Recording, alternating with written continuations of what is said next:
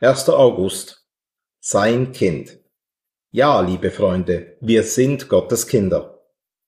1. Johannes, Kapitel 3, Vers 2.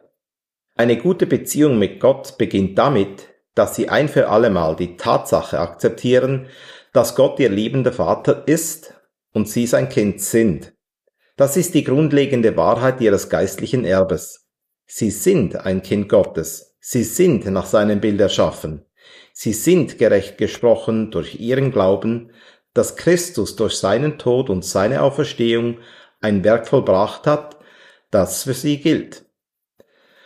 Solange sie das glauben und entsprechend leben, werden sie durch ihre tägliche Erfahrung in ihrem Leben als Christ wachsen.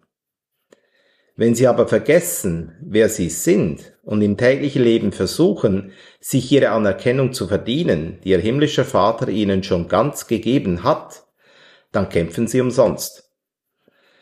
Wir dienen Gott nicht, weil wir damit unsere Annahme bei Gott erwirken müssen, sondern wir sind angenommen.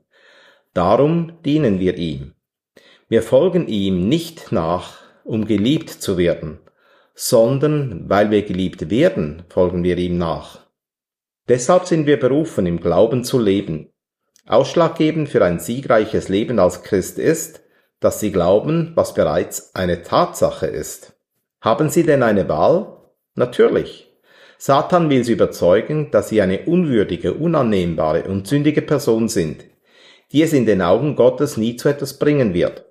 Hat er recht?